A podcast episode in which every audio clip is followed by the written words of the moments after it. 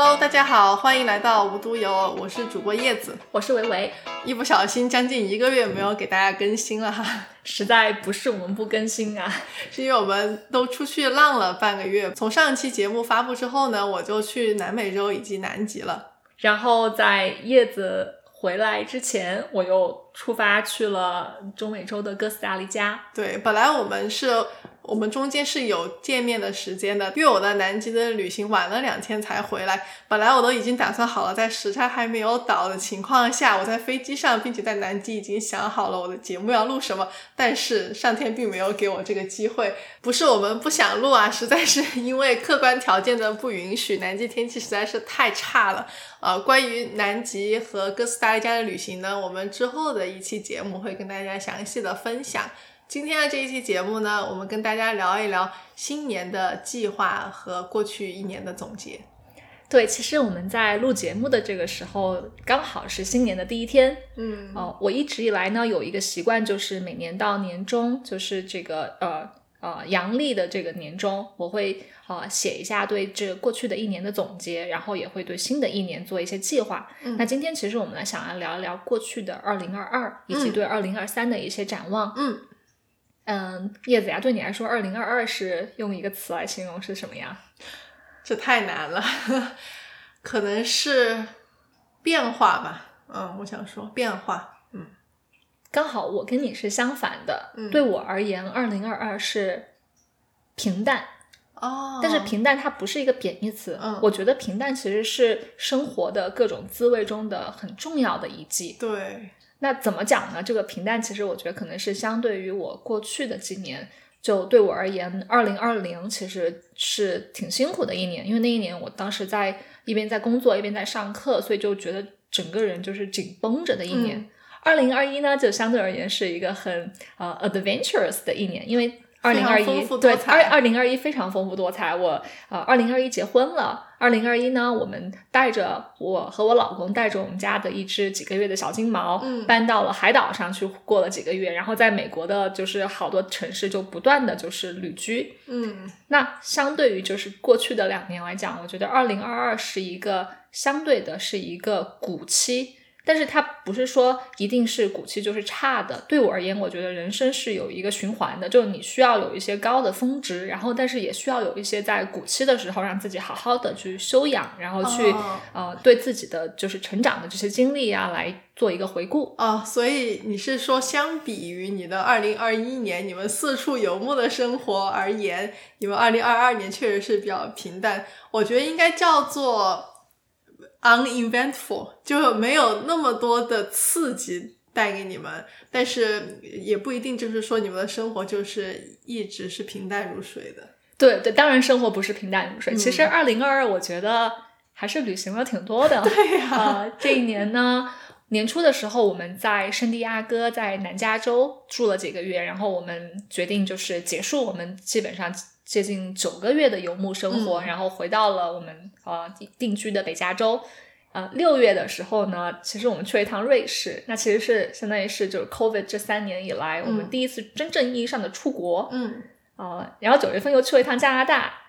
到呃加拿大刚去完，我又去就是南方去了佛罗里达州开了一场会。然后说你九月份基本上没有在家里待。对，九月份基本上就没在家待过，就是呃先往北，然后又往南。然后现在是刚刚过去的这个十二月份，也是去了中美洲玩儿，所以我觉得其实呃说平淡呢，我不是说没有什么，就是嗯节目，其实我觉得更多的是它有节目，但是对我个人而言，我觉得心态上是一个比较平静的一年，嗯，就没有太大的起伏，嗯，也没有说就是生活中也没有非常多的不确定性，这这一年我觉得是充满了确定性，非常稳定的一年，对，非常稳定的一年，怎么说呢？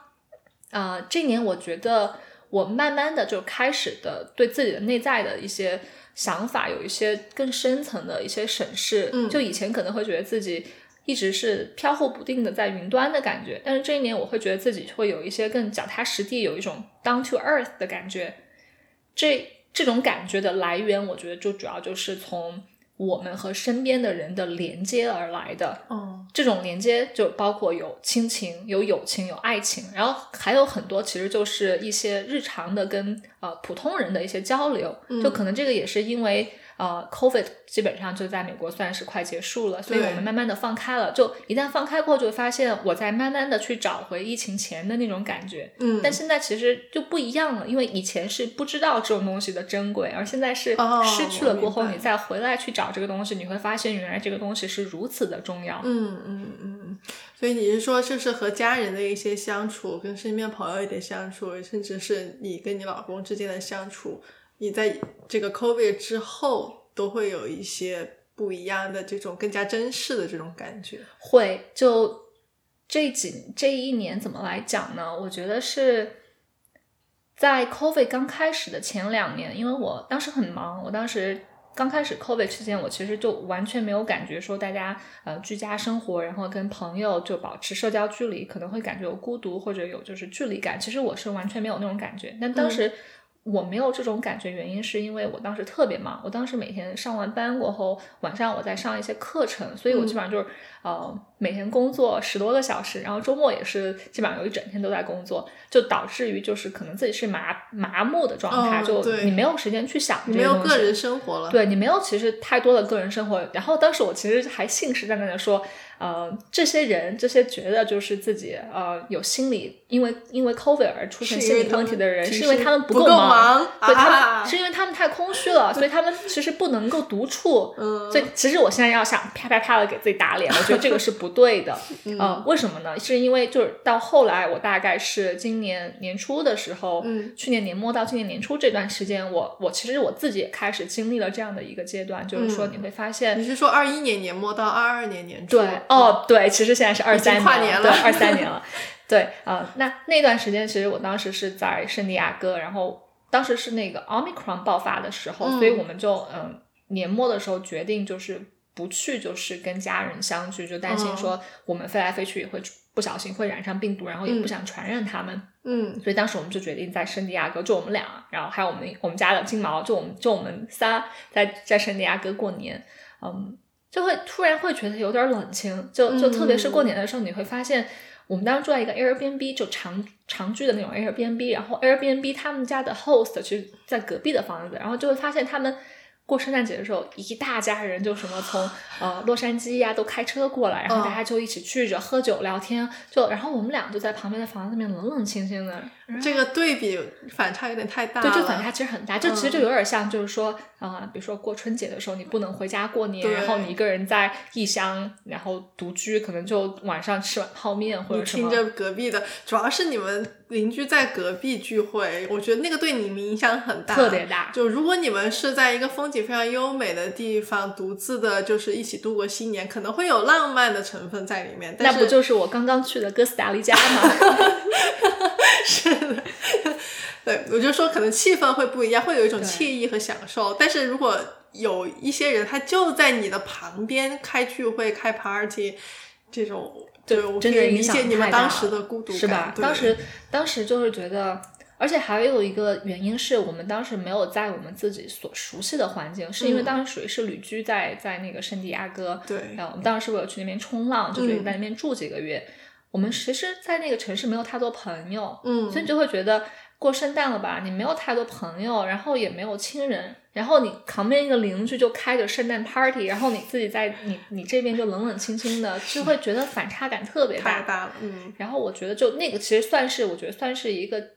呃导火线导嗯导导火索。然后因为那个导火索呢，这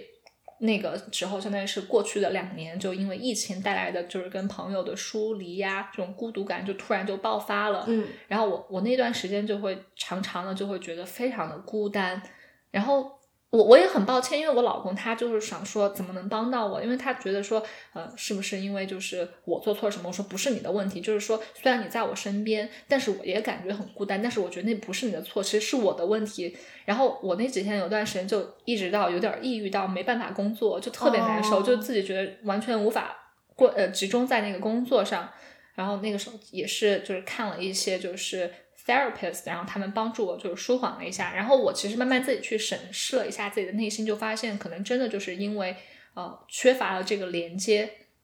然后我开始就意识到说，我们就是需要有维持健康的情绪，其实需要就很多不同的支撑点。嗯然后这些支撑点，他们应该是多元的，就他们应该是包括亲情、友情、爱情，也包括与同事的日常的交流，因为当时都是在家工作，没法与同事见面。还有就是，其实是和陌生人的一些微小交流都是很重要的。就比如说你去一个非常呃拥挤的一个酒吧或者一个新年集会，你会觉得好开心啊！就周围的人都不认识，但大家一起唱歌，一起一起蹦着跳着，一起就是数啊三二一新年，你都觉得很开心。就就嗯其实我们是需要那种日常的沟通的，但是在这三年，我当时是两年以来，嗯就是基本上这东西我们都没有的。对，然后所以是和社会的一种连接。对，和社会其实断开了。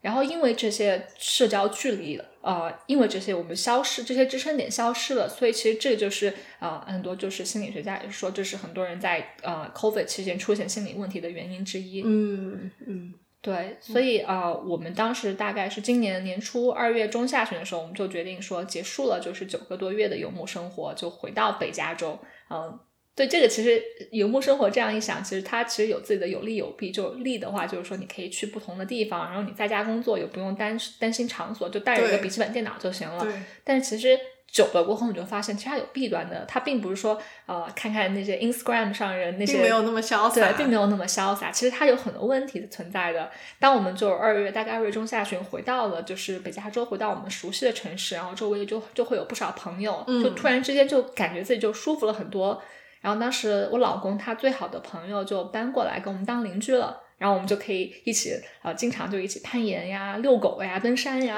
嗯特别就周末就会生活很丰富。嗯然后我当时就是也是跟朋友们经常就是一起聚会，包括就是有一些呃当年的好朋友在在在其他国家，他们刚好就是来美国出差，然后来我所在的城市，所以我们能够就是很多年没见过后能嗯相见，嗯，包括就是像。我和叶子其实也是大差不多那个时候，我们俩呃对大概十多年过后滑雪，对也通过滑雪，我们俩重新聚在一块儿，然后发现哎、无独有偶，于是我们也也也做了这个播客。这个节目，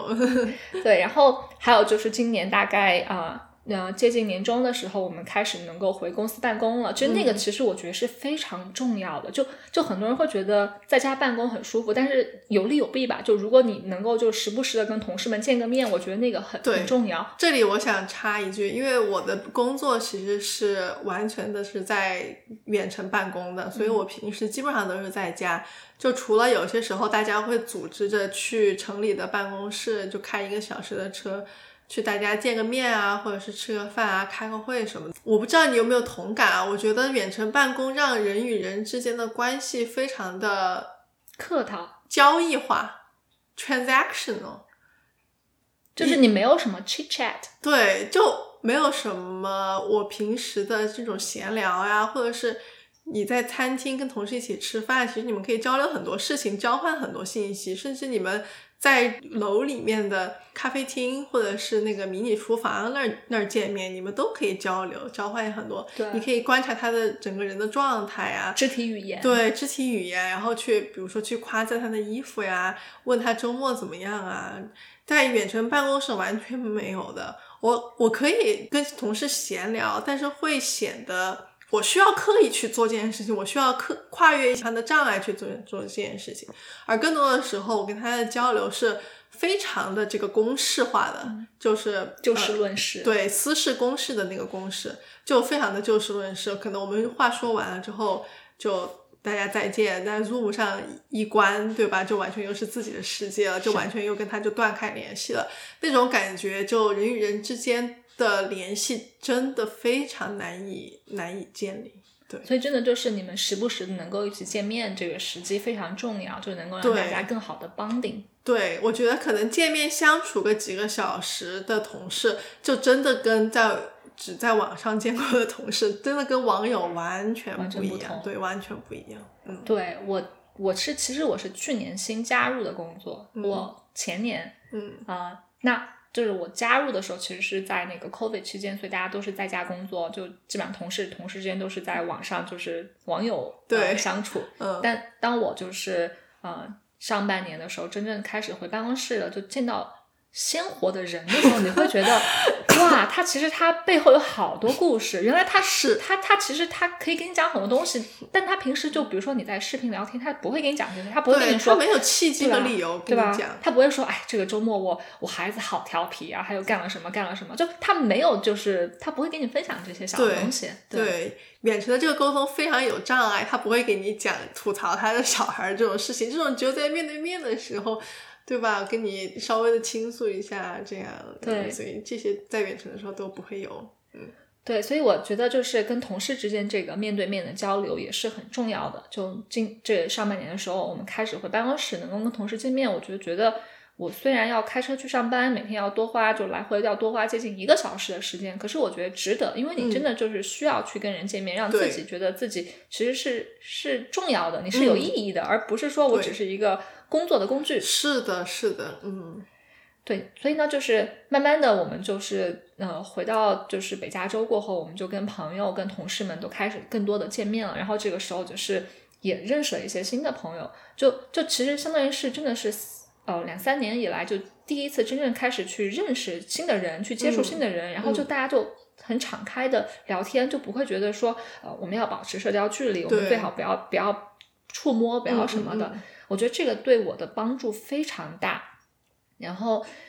我基本上就是回来过后就再也没有感觉到那种孤独感和疏离感了，然后也不用去看 therapist，也不用去跟他们聊说我怎么怎么样，就就完全就是真的是被治好了。嗯，所以其实这个问题就是说，呃，跟可能有跟我相似的经历的人，就跟大家讲一下，就可能真的是跟你的环境也有关系。如果你能够就是换一个环境，能够去一个就是呃。跟别人能够跟更多接触的地方是呃，或或许你所在城市没有太多朋友，如果你能够出去多交朋友，或者说你不然就换一个城市，去一个就是有更多熟人的城市，或者或许这样会对你自己有很大的帮助。嗯，是。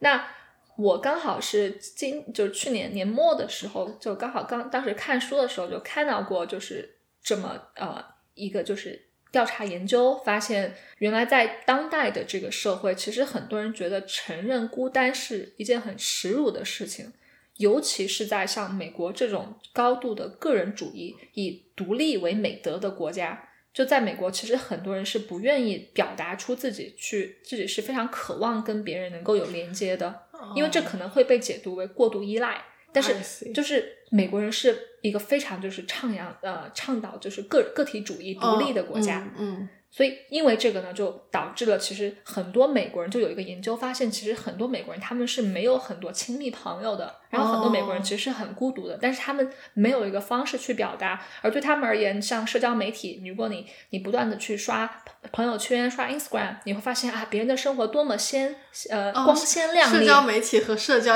其实没有什么关系，是没有关系的。然后因为那个，你会更加的感觉到孤单。嗯，那其实。对于就是当时年初的时候的我，其实那个社交媒体其实对我是有一个负面影响。就我当时其实已经在一个挺孤单的环境了。当你打开社交媒体，发现啊啊，亲朋好友们在聚餐，对，然后大家所有人都在聚餐，但是你一个都没有参与的那个感觉，那个对你的反差感其实更大。对对，这这个其实也是社交媒体的弊端之一。然后，所以又说回这个研究，所以呢，他们就发现呢，就是有当人们的社交连接更紧密的时候，其实人的寿命就会更长。然后，当你就是有更多的亲情、跟呃亲人、跟朋友、跟包括就是跟一些陌生人的交流的时候，你你会有就是更低的，就是患抑郁症、呃焦虑症。甚至是啊心脏病的风险，嗯，所以这个对你的整个人是有很大帮助的。那他又具体讲了一下，说所谓的连接，它就是有像我刚才说有很多形式，像亲情、友情这些是比较坚固的，就是大的连接。那一些小的连接是什么呢？就比如说呃，你日常出去遛狗的时候，你就跟呃遛狗的邻居们闲聊，就可能你都不知道它的名字，你就知道说，哎，这是那只狗的主人。但是你们就闲聊一些有的没的，包括你去买咖啡的时候，你跟那个咖啡师就呃问个好，说，哎，今天怎么样呀？早上好，就其实这些微小的交流对人的帮助都很大的。嗯，那对于当时我觉得对于年初的时候的我而言，就是说，因为这三年这两两三年以来，就友情、亲情和这些微小的交流其实都被打散了，所以对我而言，情绪的抒发其实就只有一个支撑点，就只有爱情。对。就是在你身边的老公，只有在你身边。但我觉得，其实相对很多人而言，我还是很幸运的。就其实很多人，其实他自己在这个期间是独居的，他可能就是真的是没有一个出发点。对你还有 Yuki，对我我还有一只狗狗，我还有一只金毛。对呀，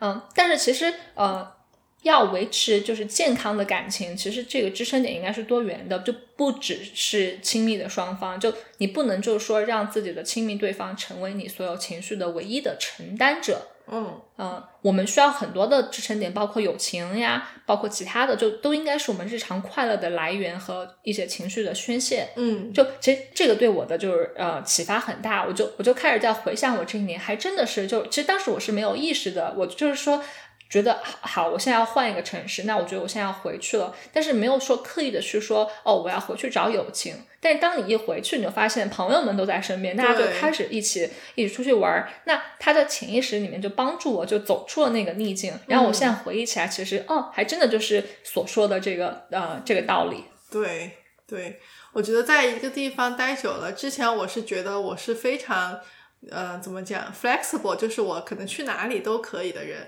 但我这几年我逐渐觉得并不是这样的，我并不是一个去哪里都可以的人。你现在让我去搬到，比如说之前想去日本，想去新加坡，你现在让我去。我可能真的不一定愿意去，为什么呢？因为之前有人说，比如说你在一个地方扎根，其实我并不是很理解什么叫扎根，对吧？现在我觉得扎根其实就是你跟那个城市的连接，通过人的连接，就可能你认识了一个人，他就是。就是一条这种细细的这种须根，对吧？当你的这个根越来越多的时候，你在城市里面遇到的朋友，就陌生人或者是同事，他越来越多的时候，你跟这片土地的连接就越来越紧密了，你真的就越来越难以离开了。我们前几年其实出去旅游的时候，我们都觉得就是非常开心，就节假日的时候不在，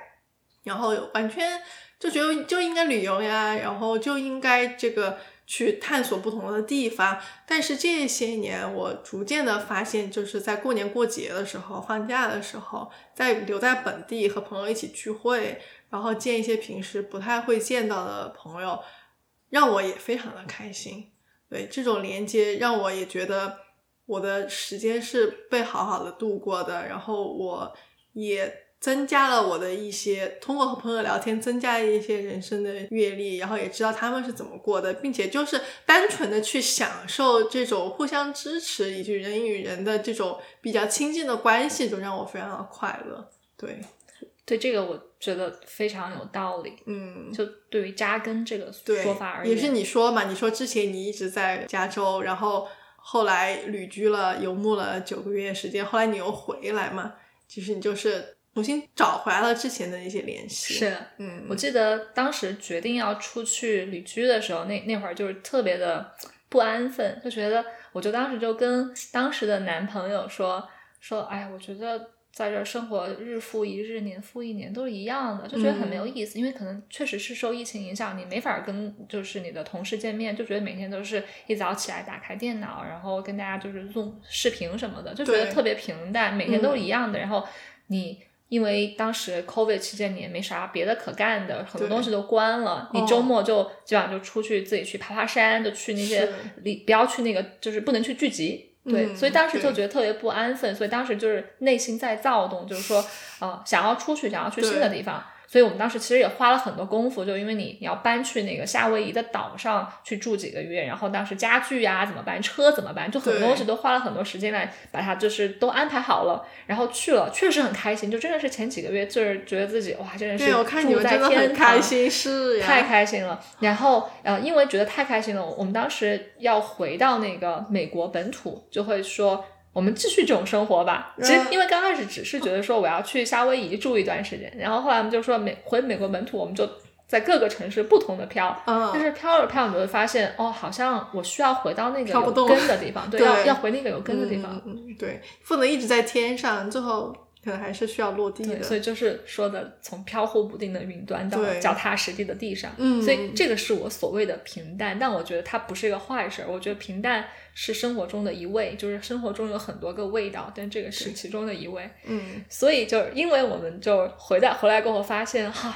呃，真的好像好好多朋友都没有见过，好好多年都没有联系了。不然我们觉得我们要搞一个大的 party 吧。就既然现在世界已经慢慢的就还原成了原来的模样，嗯，我觉得我们就是要给大家制造一个机会，让大家聚在一起。于是我们就我们就立马决定说好。就做一个非常大的决定，就说明年我们在加州，我们办婚礼，因为我们我们疫情期间我们一直没有办婚礼，我们说我们把所有的朋友都请过来，嗯，然后我们就开始就是一鼓作气，然后就把各种流程全都很快的就把它定下来了。哦，原来背后还有这么一个动机。对，就相当于对我们而言，婚礼其实不是对我自己的一个仪式，我我我不是一个非常有仪式感的人，嗯嗯，但是我觉得婚礼其实相当于对我而言是一个大的 party，就是让所有的朋友能在聚在一起。所以我们当时办婚礼的主旨就是说，让大家都开心，就就干一些大家都开心的事儿，没必要去干一些就只是为了我们自己形式化的东西。好期待呀！对，所以说到这里，叶子其实也收到了邀请的，太开心了。我们我们之后其实可以聊一期关于婚礼，就是筹备啊，然后婚礼的话题。我觉得这个其实也是一个挺有意思，因为相信可能听众也会有跟我们差不多年龄段的人。好，安排起来。那讲完了，就是对过去的这一年的总结。我们也是要向前看，是吧？就刚好今天是新年的第一天，我觉得对于新的这一年，我我其实还有挺多展望的。就我每年其实会做一下对去年的年终总结，然后就开始说，好，下一年我要定新的目标，我要去做。其实它并不是说一个形式化的东西，对我而言，我觉得就是人需要有一些短期的目标和长期的目标。然后恰好对我而言，这个短期就就以年为单位，刚好就新年，它是给我的一个契机。其实也不一定要新年，可能就也就是你也可以选择就每年八月、每年九月做。但是我就是觉得，哎，新年刚好我生日其实也是这会儿，就觉得过完生日了，长了一岁了，刚好就新年了。那好，那不然我们就给新年做一个展望。嗯啊，我其实还是有挺多计划，就具体的其实也不需要一一的就是展开，就包括事业上我也有一些想法，就觉得自己工作几年过后，开始慢慢的对事业上有更多的掌控力了。就想说，那我就是往事业上要怎么怎么的往前再多走几步，嗯，然后还有一个想法就是说，今年要学一个新的技能，嗯，让自己的生活更丰富一些。但具体是什么，我决定就是等我这个技能差不多落实了过后再跟大家分享。不立 flag 了吗？对，先先跟大家卖一个关子。但明年年底如果我们还在的话，就给大家回应一下这个技能是什么。好，那还有就是我们这个 podcast，我想我们想这个作为我的 side project 的。之一，我想我们要好好把这个做下去，就争取大家明年这个时候还能听到我们来给大大家瞎逼逼我们这一年的 年终。那必须的。呃，那其实跟我刚才说的就是刚好相呼应的，就是说，我觉得这一年还有一个重点就是说友情。我我觉得友情对我之前对我而言是是很自然的一部分。我其实觉得我从小是一个朋友挺多的人，就我没有说刻意要去维持要去。培养友情，嗯，但是当但我刚才说，就是当你发现你没有，你失去了，因为外在的原因，你失去了跟有朋友的连接。当你再回来发现，呃，友情还在那儿的时候，你会觉得它真的好珍贵，因为朋友他能帮你，帮你当做你就是生活中的支撑点的一部分，能帮你就是作为一个情绪的宣泄，也也能给你带来快乐。嗯，因为我觉得我不想要就是让我的爱人作为我。快乐来源的唯一唯一的来源，嗯，我觉得就是生活里其实有很多的支撑点的。那我也不期望说我把我每天所有的情绪、所有的思思思路都分给他。我觉得就是朋友还有还有家人，其实就大家其实都是呃，就是其实应该是平均分担的。对，嗯，那就对，所以对这一点，我觉得我的一个重点就是友情。那怎么讲呢？我其实最近在看一本书，我在看那个米歇尔奥巴马他的新书。就叫做呃，The Light We Carry，他其实是是他的这是他的第二本书，他他前一本书呢，其实就讲他个人的成长经历，就包括他怎么从芝加哥的南区，南芝加哥南区其实是一个非常混乱，就治安特别差的一个区域，然后当地有非非常多的枪击案件都是在南区发生的，嗯，他就讲说他怎么从一个芝加哥南区的一个黑人家庭的小孩儿成长。然后最后到普林斯顿，然后到到芝加哥的大律所，然后最后成为第一夫人。他他前一本书是讲他这一段人生历程，然后他现在这一本新书呢，其实讲的他生活中，他他叫做 light，叫做光。他这些光其实就有很多方向，我我还没有看完。但是他的光，第一个是说个人的光，就是说我个人存在的意义是什么，这是一个光。第二光是朋友，呃，我为什么需要朋友？因为他是我生活中的一道光。然后还他讲的就是说，包括跟伴侣、跟跟就是前总统，呃，跟伴侣他之间的关系，以及跟朋呃跟孩子，就很多光在他生活中的意义。那我当时看到他讲的朋友这个光的时候，我其实就觉得非常有感触。他怎么讲呢？他说，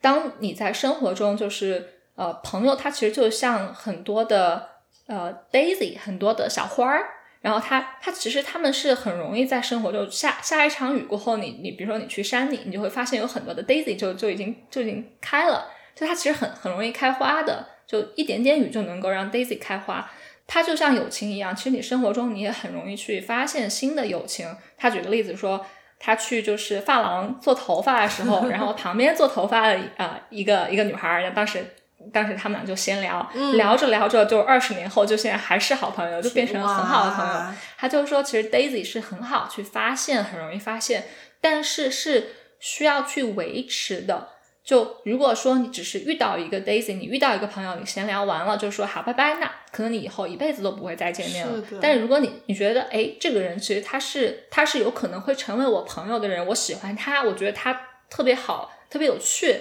那你需要去维持，比如说，你可以跟他说，哎，要不我们俩就是社交媒体关注一下，或者是说，呃，我们呃留一个呃电话，然后下次我们可以约一个午饭或者约一杯咖啡什么的。就你你需要刻意去培养这个关系，但是。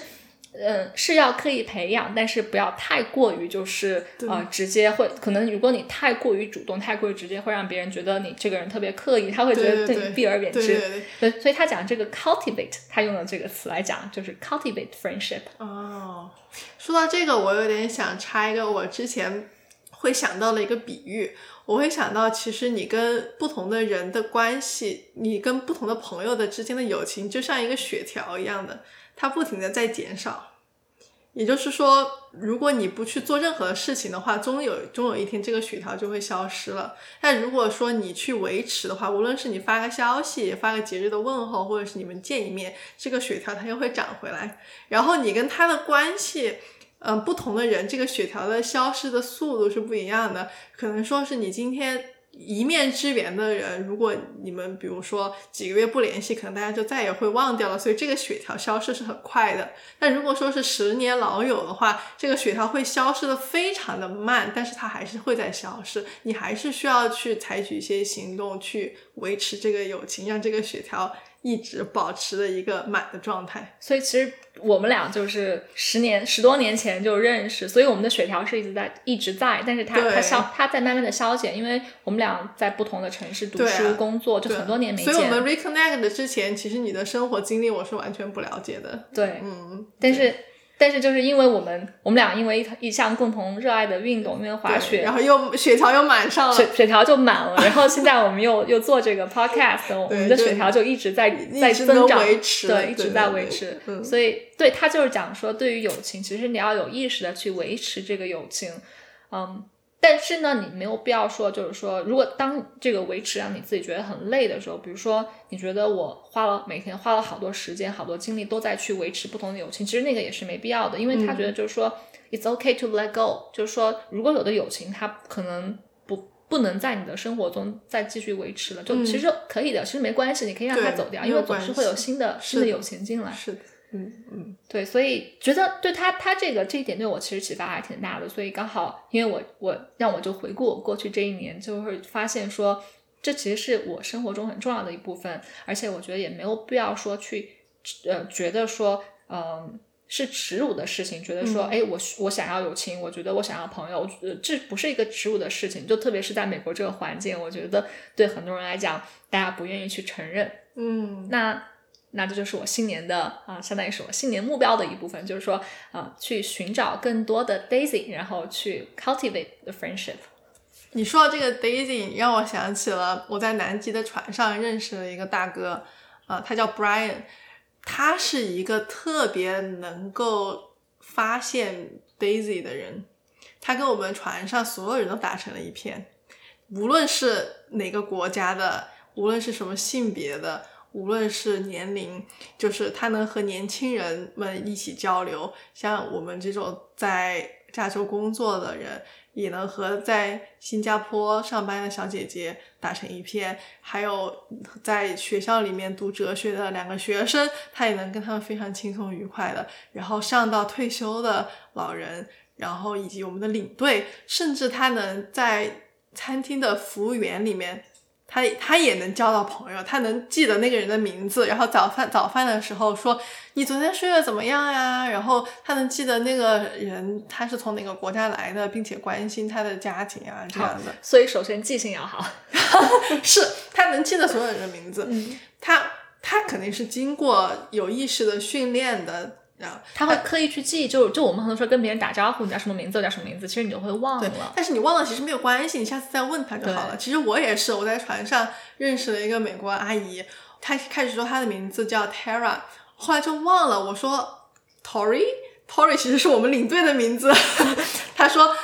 Tara，but it's close。他其实还是很开心，就是我有尝试去记他的名字，这一点其实就够了。我觉得没有必要太大的压力。这其实是一个很，这这并不是你，其实这是一个非常常见的的问题。就包括后来，就我以前去 party，就有的人说，in case you forget later，嗯，然后他就会告诉我说，你我我教你怎么记，比如他会给我比划说，你就呃一个形象记忆法什么的。就其实这个其实还挺对，挺常见的。对，呃，所以说回到那个。大哥 Brian，他是我见过的最热情的一个人。我觉得他是不仅是有社交技巧，而且他是从内到外都有一种人对于人与人之间的 connection 的一种渴望，或者说他对交朋友的一种热爱。他是非常爱交朋友的人。整个船上我没有见到过，几乎没有见到过没有和他说过话的人。他是和。各种各样的人一起合照，互相传照片，然后也帮助那些人和他们聊天，聊他们的家庭，聊他们的工作，这些非常热情。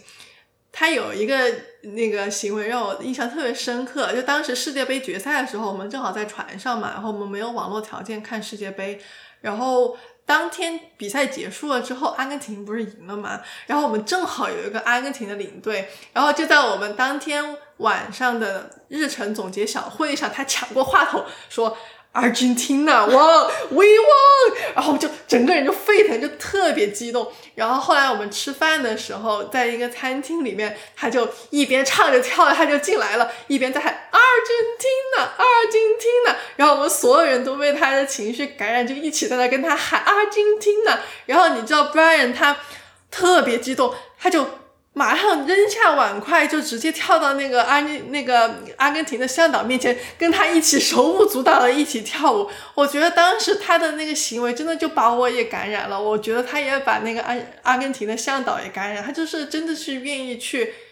为去参与到别人的情绪里面，去为别人的情绪欢呼，并且也给你带来快乐。他就到最后。最后，他是喊到最后的那几个人之一，所以他其实他在来之前也不认识任何人，他不认识任何人，他是一个人，因为出差去的南美，然后出差结束了之后，他觉得他想自己玩一玩啊，所以他去了智利，呃，所以所以他去了南极。他是从事，你知道他从事什么职业吗？很好奇。他是从事。应该是项目管理方面的职业，所以他其实跟人沟通其实应该是很多的。对他跟人沟通是很多的，但是在我见过的这么多的项目管理人里面，他真的是数一数二的。对，而且我就觉得他是发自内心的，不仅是一种比较城市化的去社交。运用各种技巧呀，你会发现其实有的时候是一种跑程序的感觉，但他是真的发自内心的去热爱交朋友的一个人。说到跑程序，就很多时候跑完程序就不知道下面说什么了，然后对呀，是啊，对，经常在社交场面就呃你怎么样啊，你怎么样啊，然后闲聊两句就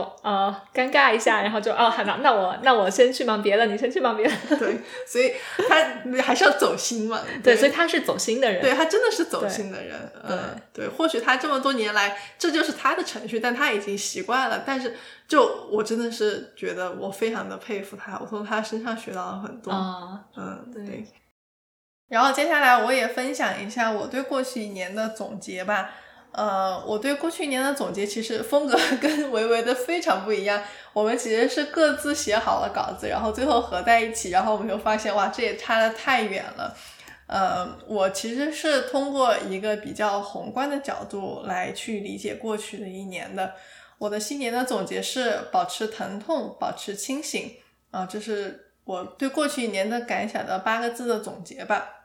嗯，要解释这个事情呢，其实我想引用一下南方周末一九九九年的新年贺词，它的标题叫“总有一种力量让我们泪流满面”。有兴趣的朋友其实可以去网上看一下这一篇新年贺词啊，其实非常有名。我也是在初中，也就是我也是在一九九九年之后，嗯，好几年才看到这一篇的。然后其实对我的触动也非非常大。为了录这期播客呢，其实我又回头重新读了一遍啊。这么多年下来，其实又有很多不同的感触。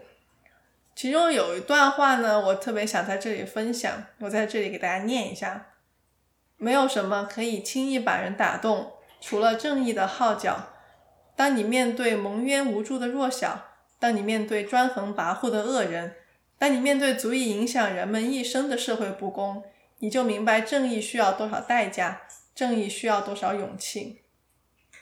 所以，其实这一段之所以对我感触这么大呢，就是因为在过去一年，可以来可以说我们确实见证了太多的人被影响了一生。其实我们仔细想一想，就是虽然我们这种继续着我们正常生活的人，过去三年都是丢失的，生活可以恢复，但是时间永远没有办法恢复，过去的三年也永远没有办法被替代。所以说，就算我们没有因此失去了生命，或者是说我们留下了一些终身不可恢复的疾病，但其实我们这三年都是永远失去的。它是一代大学生四分之三的时间，也是一代人青春期的三年。你想，青春期才几年啊，对吧？也是一个大学生刚出社会的三年，也可以是一个人刚退休的三年。这三年过去是没有办法弥补的，所以它的影响对于我们每个人来说都是足以影响一生的。所以我觉得这个说法其实是一点都不过的。对，就我其实回想一下，就假如说放在我就是刚入社会、刚大学毕业的那三年，其实那我觉得那三年是自己成长最快的三年，也是需要大量的去接触不同的人、不同的行业，让自己能成长。嗯，所以如果那三年没有，就假如说我现在回想起来，那三年如果我不能够就是正常的跟别人交交往，那可能我觉得我。也没有今天了。是的，是的，对。所以说，呃，我们每个人都，你下去吧。Come, come, come, come, come, Peter，come，good boy，good boy。对，不仅如此呢，我们在过去的一年也见证了太多的代价和勇气。呃，为什么说要把代价写在前面呢？因为我觉得明知道代价的勇气，其实是深思熟虑后的勇气，而并不是说一种两眼一闭，我什么都不管，无知者无畏的一种鲁莽。所以我其实不知道写这篇贺词的人把代价放在勇气前面的想法是不是和我一样啊？但是我那天在读的时候，我突然就有一点 get 到了代价在勇气前面的这种意思，然后这个也是其实是我自己的解释，我给大家附加了自己的理解。但是其实对于我们普生普通人来说，代价和勇气其实我觉得还是离我们有些距离的。是的，是的，离我们有其实有很远的距离。对，在去年下半年的时候，特别是十一月底的时候，我其实非常的消沉，因为。嗯，我每天看新闻呀，刷视频呀，刷朋友圈呀，来来去去都是一些话题。但是，也就是你刚刚说的，我看到了很多这些东西，但是离我都太远了，因为我主观的和客观的条件我没有任何的参与，这样我就感受到了一些对于这个时时代，或者是更多是对于自己的一种失望吧。因为我曾经是一个非常活跃的人，我很愿意去影响别人的观点，也很愿意在社交媒媒体上发表自己的看法。当然，也当时可能是因为年轻哈，年轻人很容易激动和愤怒。但是我长大之后，我发现我有一种更多破罐子破摔的心态，因为我觉得我表达的这些东西没有现实可言的成效，就从功利上来说，完全是一个得不偿失的东西，而且你你知道还更容易言多必失。所以我也就渐渐的失去了在这种公开场合的表达欲。所以当时我打开新闻，看到每天都有新内容的时候，我我一方面感到愤怒，感到痛苦，但是另外一方面我感到非常非常的无力。就不只是客观的无力，还有就是主观上的一种消极，就是我不愿意去做这种做一些事情，而且我一方面痛苦的愤怒越多，我的无力和消极感就越大，所以我整个人是夹在这两种情绪中间，我整个人是非常非常痛苦的。嗯，所以其实我觉得过去的二零二二年，就是感觉我们俩其实，在总结回忆起来，其实都有很多消极的东西。是，嗯，好，所以后来我听了《咸宁七》，是一个我非常喜欢的播客，他有一篇呃播客写的叫《苦难终将结束，我们不能忘记》，他讲了一本非常契合社会现实的书，叫《失明症漫记》。这本书其实我推荐大家都去读一下，我最近也在开始读。这本书其实和《鼠疫》一样，写的都是人类社会遇到瘟疫之后发生的各种各样的变化。《鼠疫》我之前读了，然后《失明失明症漫记》我正在读。它的手法其实比《鼠疫》更加的荒诞，以及更加的灰色幽默。但是其实我看下来，当时我看《鼠疫》的时候。它是一个比较温和的小说，我觉得它并没有超过当时的社会现实。然后如今我看《失明症漫记》，它其实比《鼠疫》更加的荒诞，更加的离奇，但我依然觉得它没有超越我们现在的社会。就是现实永远比文学创作更加的离奇，更加的荒诞。因为怎么说，我觉得就记得，呃，文学创作永远是基于现实的。是的，对。有些人有些话会说它超越现实，但。我真的没有觉得他们有超越现实，我觉得现实真的是超越文学作品的。你很多时候你不知道现实会怎么写，就现实有的时候可能会更夸张。对，是的，是的，只是只是那些夸张的现实我们看不到。嗯，很多时候。不过话说回来，就在咸宁期这期播客的最后呢，他们说，如果我们从过去的苦难里面有任何收获的话，那就是这里我引用他们的话，就是不麻木。不回避痛感才有希望。然后当时这句话真的有开导到我，就是它让我觉得我过去所体会到的愤怒和体会到的痛苦，这种单纯的在我看来是负面的情绪，它其实存在的本身是有价值的。它并不是说我一定要采取行动来解决这些所有情绪的源头，我才是一个值得存在的人。或者是说，才是一个有价值的东西。这些情绪本身是有价值的，因为为什么呢？因为这些情绪，痛苦啊、愤怒啊，它代表我们没有麻木，我们没有回避这个社这个社会，或者说我们没有回避我们所生活的这个现实，我们没有苟活。而这一切才是我们一切行动的前提，也是一切希望的开始。所以，他真的就有安慰到我吧，就是他不仅说。没有关系，其实我们不能苛求每个人都面对这些事情的时候能够采取行动。就我们褒奖那些采取行动、有勇气并且承受了代价的那些人，但是对于每个普通人来说，你不能去苛求每个人都那么做，不然你就是站在道德的制高点上去去谴责去谴责别人，对吧？每个人他都有自己的情况，都有自己的选择，但是。对于每一个人来说，我觉得能做到痛苦和愤怒和这种不麻木，是也是相当难能可贵的事情了。这些情绪对我们来说是有价值的。其实所有的这些事情，这些情绪也是一种 building block，就是它是一切的基石。所有的采取行动的人，他其实也是受到这些情绪的支持的。你可以从这个方面来想。对，所以他当时就是真的让我觉得我这些，呃，这些情绪都是有有价值的，我就是应该去感受到这些事情，嗯，而不应该去真正的麻痹自己。对，那其实当时我也有尝试着麻痹自己，我，我们的猫在旁边睡觉的打呼噜。在这么严肃的话题上，我们应该拍一张我们我们此刻录这期的以后以后记住，这一期节目是这样录的。在这么严肃的话题下，伴随着猫的呼噜声，实在是非常的违和。呃，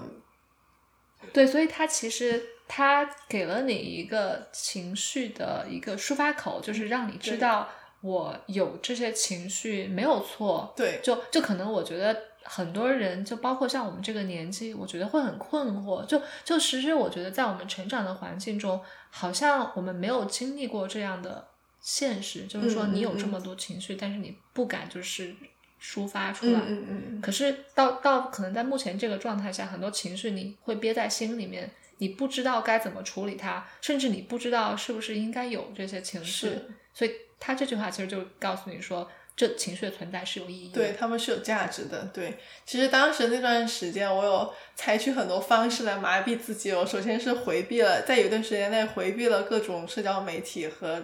那个网络朋友圈，我都不看了。然后我就看了很多韩剧，在甜甜的韩剧里面想要治愈自己。对，但最终你还是要还是需要面对现实嘛，你还是得需要。如果你一直麻木下去的话，你就是一个鲁迅先生笔下的人。对，是的，而我们肯定不想成为那样的人，嗯，所以这就是我的新年的总结。然后，其实我对于新年的计划呢，